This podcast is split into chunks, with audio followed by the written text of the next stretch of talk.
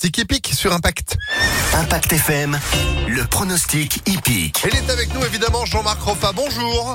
Bonjour. Et félicitations pour la semaine dernière. Euh, Franchement, la semaine dernière, ça s'est hyper bien passé. On atteste bah, les résultats de vendredi où euh, à Vincennes, vous avez euh, quasiment vu tout juste. On remet ça, hein, euh, cette semaine. Ça commence ce lundi à Cagnes-sur-Mer. Votre base pour aujourd'hui. Allez, pour vous donner un troisième quintet consécutif, eh bien, il faut jouer ma base, le 11 Ivory Spring, car son entraîneur Fabrice Vermelaine, la dernière fois, était très, très, très déçu de finir quatrième du quintet. Autant dire que ce jour-là, il courait pour la gagne. Ce n'est, à mon sens, que partie remise. Ce 11 ne va pas taper loin, comme on dit dans notre jargon. Eh ben, nous, on court à Cagnes avec euh, votre coup de cœur aujourd'hui.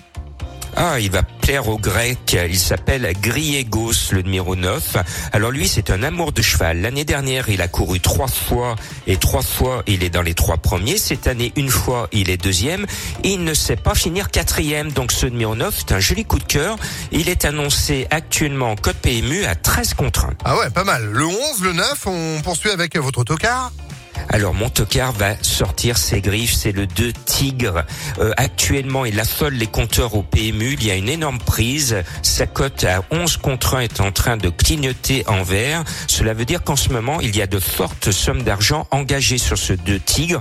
Il faut dire que le cheval est au top, il vient de super bien courir et il est régulier. Ce 2 Tigre va certainement dévorer tous ses adversaires. Allez, on complète et on termine avec euh, bah, votre sélection pour euh, ce Quartier Quintet Plus à Cagnes. Allez, au grand galop, le 11, le 4, le 3, le 9, le 6, le 8, le 2 et le 16. Pour avoir plus de bonnes informations, plus de pronos, rejoignez-moi sur le www.pronoducœur.fr. Pronostic en replay également sur impactfm.fr. Merci beaucoup Jean-Marc, à demain.